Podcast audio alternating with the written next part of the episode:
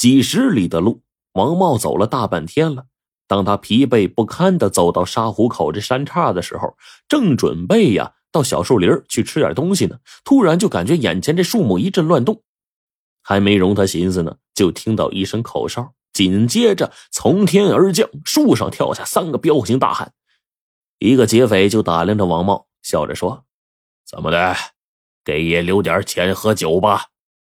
这王茂唰的一下一身冷汗呢，两个眼睛盯着三个劫匪。一眨不眨的，嘴里吐出来话是战战兢兢的。行行行行行行行行，说着就解下了帘子，从这里边都掏出钱来了。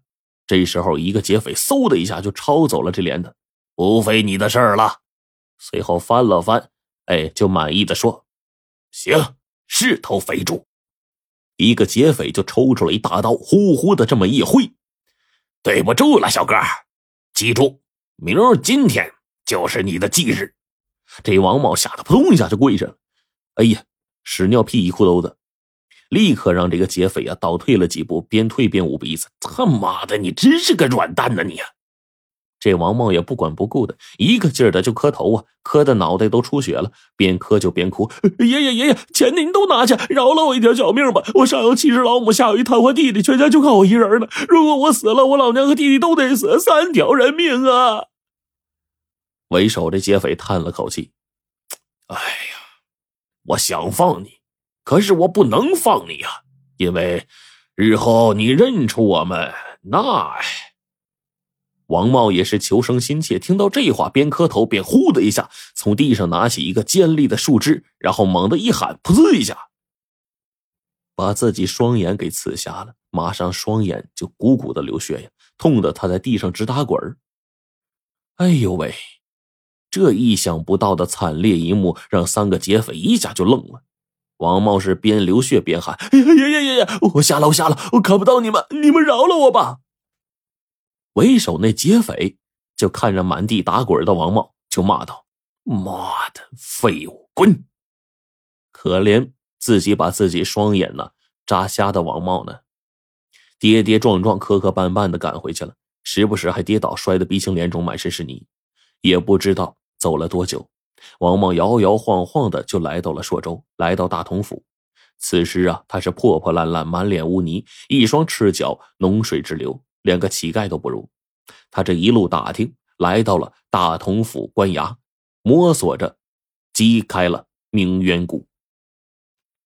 鼓声一响，引出了值班的衙役，喝道：“去去去，瞎子，这是大同府官衙，岂是你胡闹的地方？”官爷，我有天大的冤屈，我要面见府台大人。哼，口气真大呀！我们家老爷是你想见就能见的吗？啊！王茂也不说话，用耳朵细细听着周围的动静，这才解开了贴身的内衣，从中撕下了一块布，递给了府衙军爷。你把这个交给府台大人，他自然会召见我。那衙役将信将疑接过来一看，愣了。急急飞快的就回到院中去禀报去了。那这个王茂给衙役的是啥呢？是一块写着“此人乃是王立清之子也”的布，那布上盖着右玉县的官印。那再说说这王立清，他压根儿啊就不知道自己这官印是什么时候偷偷的被王茂给盖了，他只知道儿子逃了啊，是死是活浑然不晓得。他现在呢？呃，扳着手指头数日子呀，算算距离天子要求的剿匪期限还有多长时间。然后这一天，突然有人造访，来人神神秘秘的到了王立清的内室，看了看内外无人，又仔细的听了听窗外，确实也无人，这才低声说：“府台大人要我保护您，立刻去大同府。何事如此急呀？”哎，大人不必多问了，而且。大人不要让任何人知道，半夜时分随我走就是了。那王立清啊，提心吊胆，到半夜悄悄起床，跟随着那人呢，从后门出了官衙，到了大同府了。王立清看到自己儿子王茂，一时之间竟然不敢相认，这怎会是自己儿子王茂啊？风华正茂的王茂，怎么会变成双眼烂乎乎的瞎子呀？王立清差点都晕过去了，他就问。儿啊，你你何也如此啊？王茂倒是十分冷静，把自己呀路遇劫匪的事儿淡淡的讲了一遍。爹，劫匪已经在我心中了，我姐姐的仇，我即将用贼人的头颅来偿还。啊，真的？劫匪是谁呀？王茂摇了摇头，我不知道。